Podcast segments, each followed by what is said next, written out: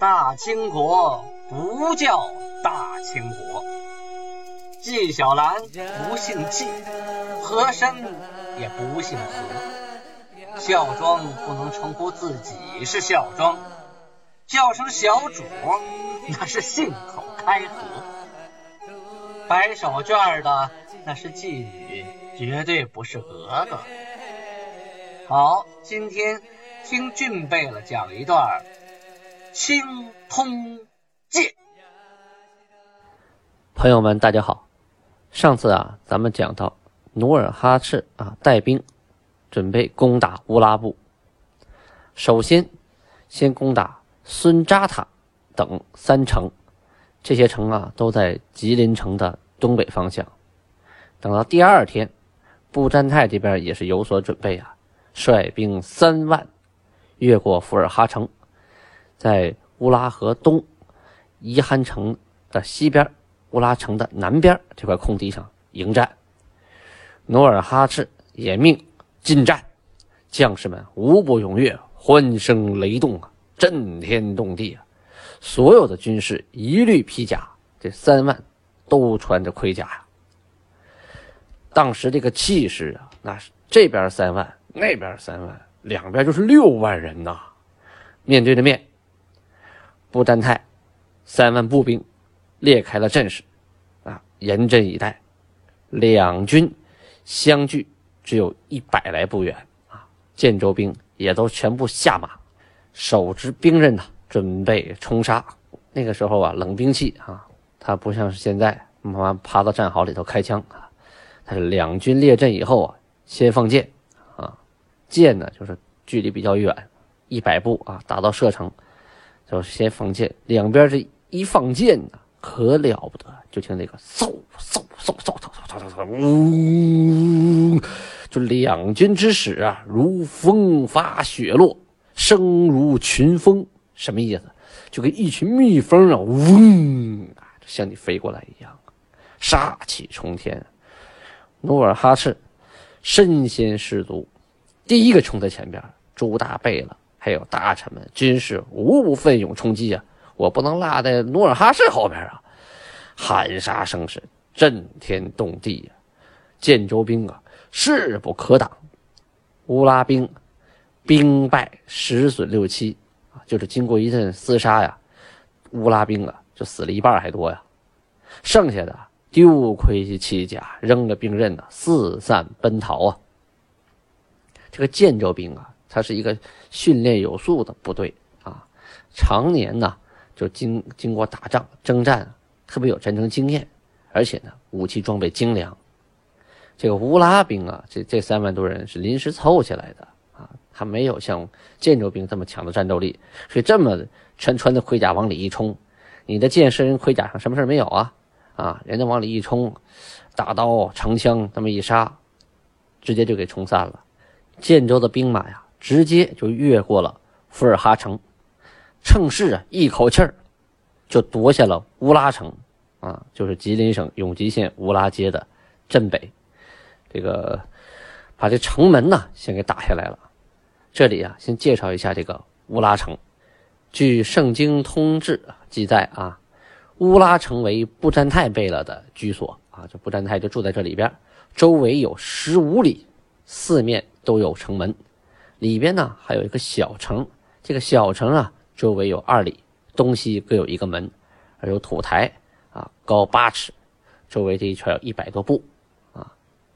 这个城门呢，先被攻破了。努尔哈赤随后就到了，马上就登到城楼顶上，搬把椅子先坐下了，命令两边士兵竖旗。好，旁边就咔咔咔把大旗就给插上了。布占泰呀，带着残兵败将啊，不过一百来人呢，正往回跑呢，跑到城底下，抬头一看啊！我勒个去呀！城上旗变了，是人努尔哈赤的旗呀！揉揉眼睛，仔细再一看，可不是吗？努尔哈赤正坐在城楼顶上，低头朝着他笑呢。这一笑不要紧呢，布占泰的心呢，唰一下子就全凉透了，马上转身就跑啊，带了几个残兵败将投奔叶赫，后。不知所终，就是说以后他怎么死的就没人知道了。这场战斗啊，打完之后一统计啊，破敌三万，斩杀一万，获盔甲七千副，其余俘获人等呢，编为一万户。乌拉部啊，与哈达部同源啊，是一个祖宗，都是那拉氏。始祖啊叫纳奇布路，啊，后来呢传来传去啊，就传至都尔基啊，然后呢，都尔基生了两个儿子，长子名叫科西纳都督，也有写成素黑特的，次子呢名古对朱颜，素黑特呢被害以后啊，族人呢就四散奔逃了，古对朱颜就带领着一支族人逃至。乌拉啊，这个女真语啊，这个乌拉就是江，长江的江，就指这个松花江畔。为部主，到其孙子呀，不言尽收周邻诸部，就是说呀，他自己发展的很好，有实力了，把旁边几个部落都给收服了啊，自己当了老大，成了部主，在乌拉江红泥那个地方呢，称贝勒啊，称到大，称王。以后，不干满泰、不占泰啊，相继成为部长。到不占泰这辈呢，就是最后一茬了。公历的一六一三年，乌拉部就从海西女真的地图上彻底消失了。同年的三月啊，阴历的三月，努尔哈赤啊，把他的长子楚英给幽禁起来了。啊，就是给软禁起来了，关起来了，不给你兵权，就给你点吃喝养着。什么原因呢？啊，我们先介绍一下楚英。早年间呢，他就跟着他父亲呢征战四方，智勇兼备啊。一五九八年，跟他的叔叔啊巴亚拉带兵征瓦尔喀、安楚拉库，大捷。回来以后呢，赐号为红巴图鲁。一六零七年。在朝鲜的乌节岩大战当中啊，斩杀了乌拉部统兵的主将贝勒伯克多夫子，啊，得赐号为阿尔哈图图闷啊，后来翻译成广略贝勒。一六一二年呢，努尔哈赤将属民各五千户，牧群各八百，银两各万两，赤出各八十道，分与楚英。与代善啊，这个代善是老二二儿子啊，任期执政，就是说你们俩自己管自己这波人。人楚英啊，并未以功成之心啊治理富含教育之大国。什么概念呢？就是说这个楚英啊，他并没有很尽心尽力的啊，就是这个工作没做好。他富含呢，交给他这么多人马，交他这么一个像国家一样这么一个部落，叫他来管，他没有管好。他啊，胁迫他所有的弟弟，在星空下盟誓，对他尽忠啊，否则就诛杀。这个这些弟弟们呢，就还有五大臣呢，就向富汗呢偷偷告了他一状，他就被他的富汗给怒斥啊，就我还没死呢，现在就想当老大啊，所有人都向你尽忠，我怎么办呢？啊，你是我的长子，但你没说是你继承王位啊，是吧？就感觉这个有点有点篡权夺位的意思啊。后来呀，几次征讨乌拉，都命令他守城啊，不让他带兵。楚英就觉得这兵权被夺了啊，特别的愤慨，就将富汗呐，还有弟弟啊，还有五大臣呐，把他们的名字呀，就给写到那个纸上了啊，然后就开始捣鼓那些小词儿啊，就是捣鼓完以后，哗，一把火就给烧了。就是想咒他们先死啊！哈，这事情啊，嘿，纸里包不住火，又被这个努尔哈赤得知了。回来以后，就把他幽禁在一个大栅栏墙里边了。这个栅栏墙啊，是专门幽禁这个高干子弟的。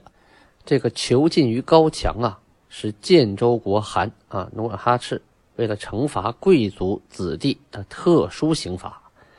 努尔哈赤曾说啊。凡有罪恶之人等，不得由我等亲杀之，当囚于木山高墙之内。所谓的这个罪恶之人呢，就是指啊那些犯有死罪而又不便或者是不愿意处死的贵族。后来天命五年，阿敏的弟弟宰商武和代善的儿子硕托两个人合谋叛逃。后来呢，泄密了，就被囚禁在高墙里边了。努尔哈赤的族弟啊，就是同族的弟弟，开国的功勋呐，阿敦虾啊，阿敦是他的名字，虾是他的官职啊，侍卫，贴身侍卫，获罪之后啊，也被囚禁到高墙。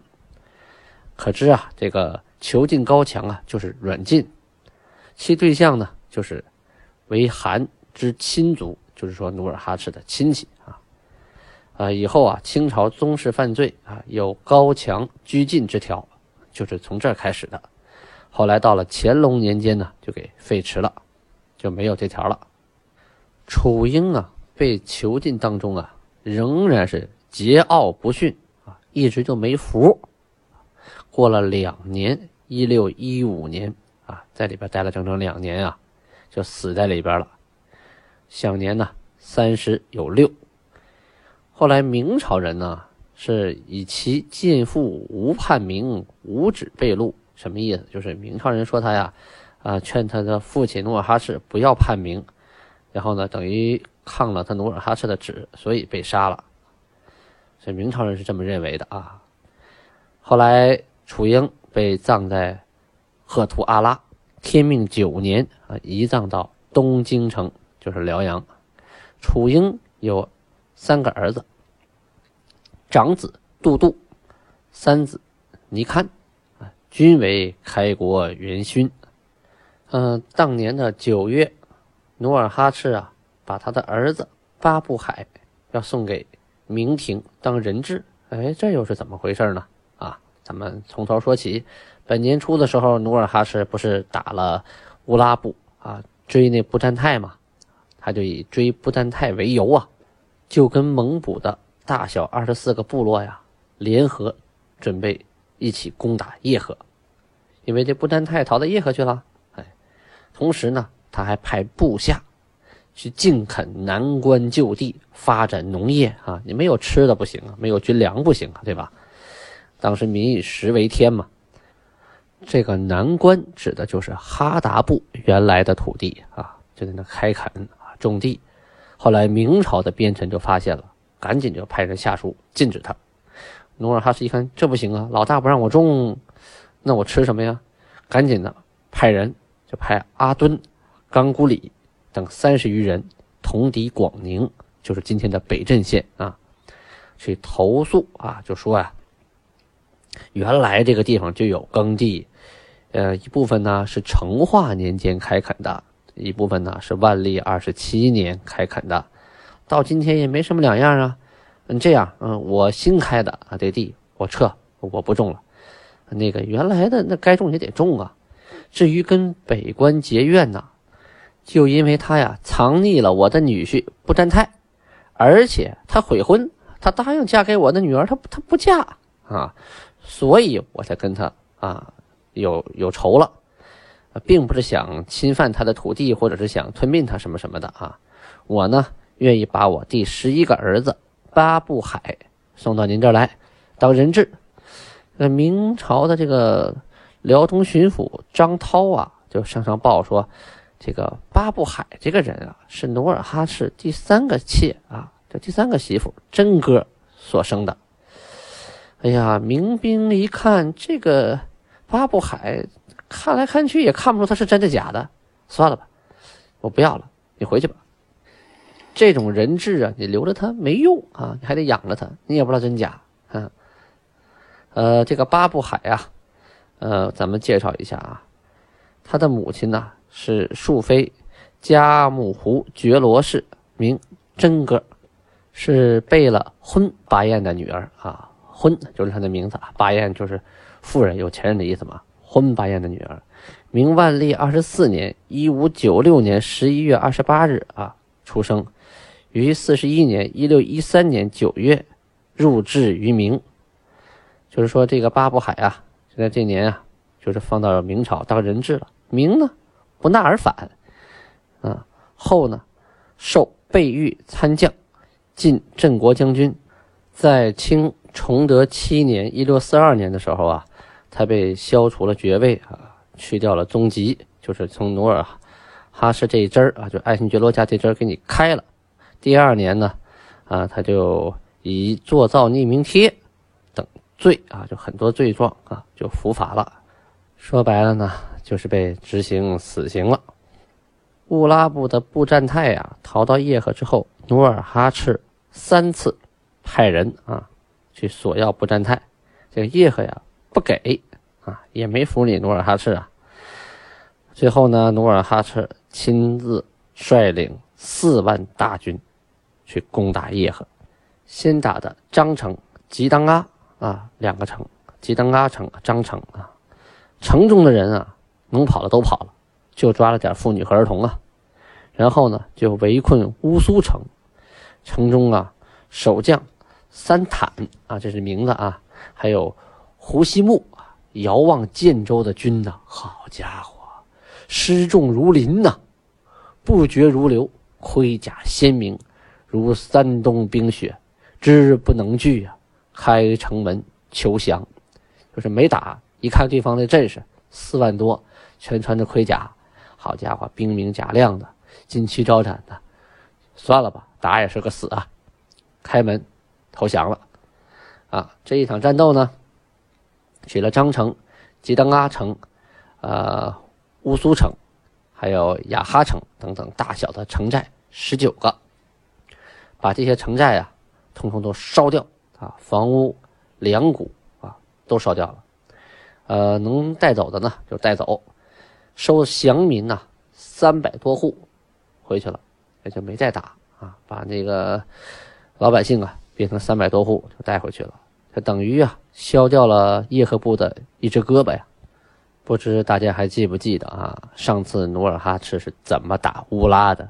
他第一次带三万人打乌拉，哎，就是把乌拉周边的这个小的城堡啊给收拾一遍啊，能抓的抓，能烧的烧，把粮食也给烧了，就是去其羽翼啊，用他话说了，砍大树得一斧子一斧子来。一下撅撅舌呀，你没那本事。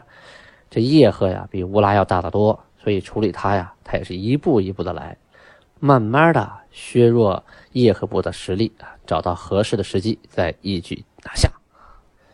这个努尔哈赤撤兵之前呢，这个叶赫部的部长锦石台布扬努啊，就已经提前向明朝的边臣告急了啊，但是明辽东的这个官员呢，按兵不动。没搭理这茬，叶赫呀，马上就派人呢告朝廷，八百里加急，快马加鞭赶到北京，啊，大概这么说：说建州部啊，已经取了哈达、挥发、乌拉，今天呢又来欺负我这块地方，最后啊，把诸部都削平以后，他就开始打你们民国了啊，然后取辽阳为都城，把开原和铁岭变成他养马的地方。万历帝一听。北关为辽左的啊，藩篱，意思啊，就是说叶赫城啊，那是我们的一道栅栏呐，岂容奴夷吞并？所以啊，他就马上命令开镇啊，去救援，不得为误。辽东这边呢，就马上啊接到圣旨，那不敢耽搁呀，马上派出游击马石南、周大启啊，率领着。枪炮手，你看啊，人那边不一样，这边是弓箭，那边是枪炮啊。枪炮手各五百，啊，去保卫叶赫。叶赫就有两座城吧，新城、老城，保卫叶赫这两座城。努尔哈赤呢，也压根没打算就一举拿下，所以一听说明朝部队火枪火炮都来了，哎，带兵也就撤了。有了明朝部队啊帮忙驻守，叶赫城啊可以安稳一段时间。呃，那个月份啊。历史还记载，辽东地区啊发了大水，因为啊我的家就在辽宁沈阳啊。以前我上学的时候呢，嗯，在山东半岛，所以要坐船到大连，从大连呢坐火车到沈阳。这一段啊，恰恰经过辽东，要是太子河呀、大辽河呀、辽河呀、浑河呀，在一九九八年的那场大洪水啊，我当时就赶上了，坐在火车上啊啊，待了两天两夜，呃，能吃的都吃了，能喝的也都喝了，因为这个火车呀过不去了，前面的铁路桥啊都被冲毁了，两旁的庄稼呀都变成了泽国啊，都变成了芦苇，都泡在水里边，民房啊也只有一角。你说现在这个建国后啊，九九八年一场大水都可以把辽宁啊变成那个样子，在那个年代。辽东一场大水，那大家什么都不干了，就往山上跑吧。这个时候就是保命要紧了啊！能往山上带的往山上带，包括牲畜啊啊，包括粮食啊、日用品呐。像低洼处的这些种的庄稼呀、房子呀，肯定都不能要了。那个时候抗洪能力几乎就是个零，除了躲也没别的办法。当年的腊月啊，努尔哈赤带着人啊赶到抚顺去谒见明朝的边关啊。因为上次啊，他打叶赫部这事儿啊，明朝派部队了，帮叶赫，他呢得过来解释一下啊，就是递上一个帖子，都是汉字的啊，上面说呀，说开元这个锦石台还有鄱阳谷这两个酋长啊，说我不忠顺啊，叫宫里边就是叫宫廷里边怪我啊，我吃的是南朝的俸禄，穿的是南朝的衣服，我怎么不忠顺了呢？是因为我呀行了洋钱。就是我又送了礼，我又送了钱，交了定金，啊，可是呢，定的这个女儿啊，就是叶赫的女儿，她不给我，又嫁给别人。你说你收了我的定金，又嫁给别人，这事儿我能受得了吗？所以我来对马发说，哎，马发呀，这是一个尊称，在满语里指爷爷的意思啊。他就说指官员，他对官员称马发，意思就是说，呃，很尊重他啊。您替我呀，把这文书向上报一下。要不然呢？朝廷还以为我怎么怎么着了呢？我实在是冤枉啊！好朋友们，今天的播讲啊到此结束，希望大家多多在下边给我点赞助哦，可以给我送花哦，感谢大家，感谢您的鼓励，咱们下次再见。